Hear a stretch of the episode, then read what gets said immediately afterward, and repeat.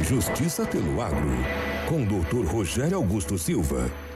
Doutor Rogério, que prazer tê-lo aqui. Bom dia, tudo bem? Bom dia, Cantina, bom dia aos amigos da Rede Massa. Prazer estar aqui, um privilégio. Recebeu a cartinha da dona Wanda Pompermaia? Com certeza. O Edeli levou para você lá? Com doutor? certeza. Analisou? Com certeza. Eu acho que, que a, a dona Wanda Pompermaia, ela representa aqui muita gente nesse momento, né?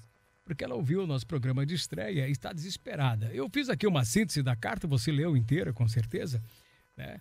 Dizendo, e eu quero agradecer, ela é de Santo Antônio do Sudoeste. Levou na nossa rádio em Santo Antônio, o pessoal fez uma foto e mandou para mim, eu encaminhei aqui para o doutor Rogério através do Edeli. Ela diz, olha, eu tô, não tem mais como eu sair do banco, né?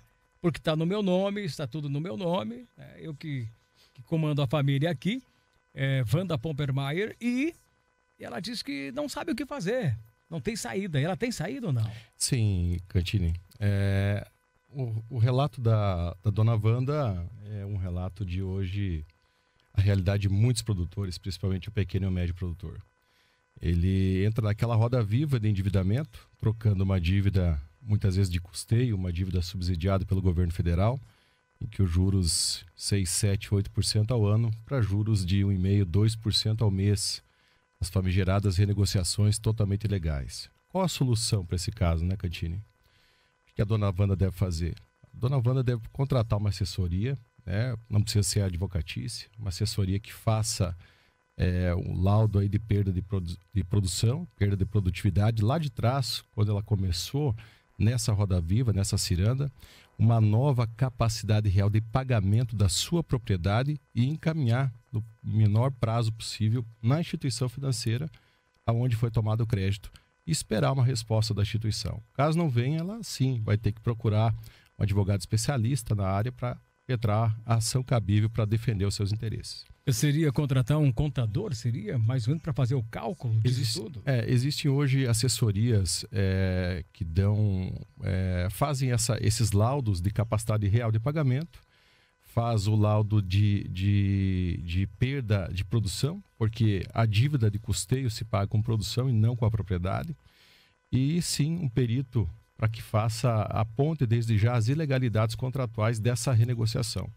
Isso pode ser feito de maneira administrativa e protocolado na instituição onde foi tomado o crédito rural. Doutor Rogério, a família que não tem como pagar, por exemplo, não pode comprometer toda a renda tirada da terra. Exatamente. É uma lei para isso? Exatamente. Tem que tirar a sobrevivência da família e o restante para pagar a dívida. Seria isso uma renegociação? Ex exatamente. O Estatuto da Terra hoje prevê que a atividade agrícola ela tem que deixar um lucro de até 30% para o produtor.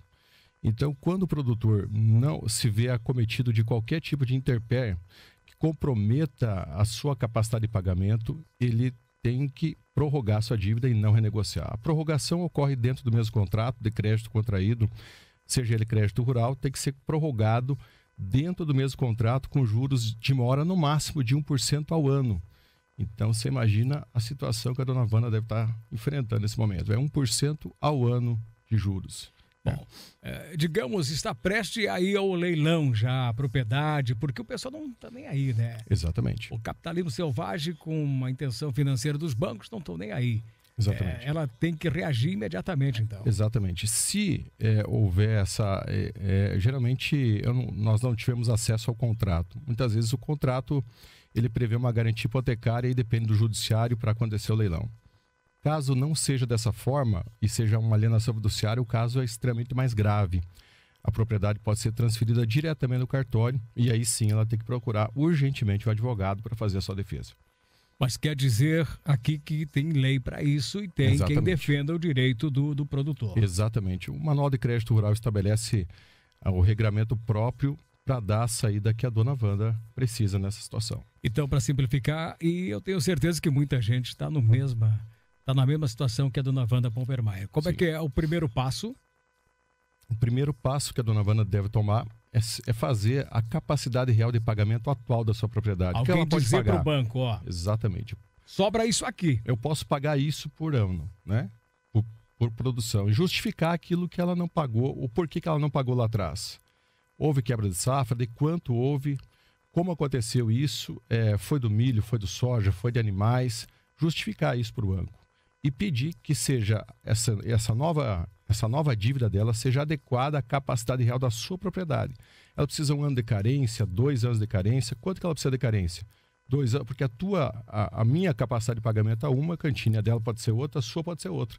Depende daquilo que ela produz, a quantidade que produz e, e aonde está localizada a sua propriedade. Então, ela tem que fazer essa capacidade real de pagamento, tem que fazer a notificação para o banco para adequar isso dentro da realidade produtiva dela. Isso pode ser administrativamente no primeiro passo. Isso, no primeiro passo. O banco a... vai negar. Possivelmente ele o responda. Banco, o banco vai negar, mas já tem o cálculo depois e você tem que procurar alguém especializado. Fica muito mais fácil porque. Agizar, né? Exatamente, porque o processo administrativo é uma fase é, que o judiciário exige para que você possa pleitear com sucesso o direito do produtor na esfera judiciária. E eu pergunto para finalizar, isso cabe para o grande produtor também? É, é a mesma lei para o hum. pequeno e para o grande? Mesmo regramento Cantini partindo do pressuposto que é, a, a, empresa rural é feita a céu aberto. Então não depende apenas do produtor. O produtor ele, ele, ele se endivida né, no banco, joga a semente no solo esperando colher para voltar no banco fazer o pagamento.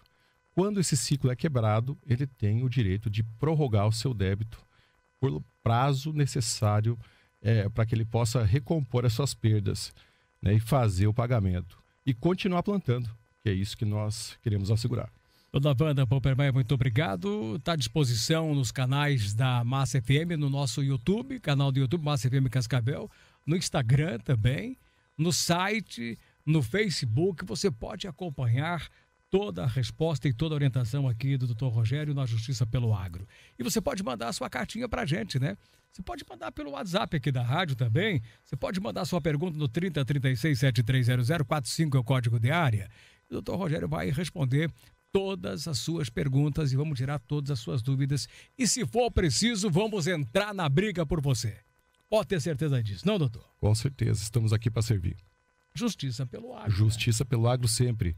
E dívidas rurais se paga com produção e não com a propriedade. Até terça. Até terça, se Deus quiser. Ou a qualquer momento, né? De repente chega aqui um monte de pergunta e. Estamos à disposição. Tá bom? Muito obrigado. Obrigado, doutor. Cantini. Forte abraço.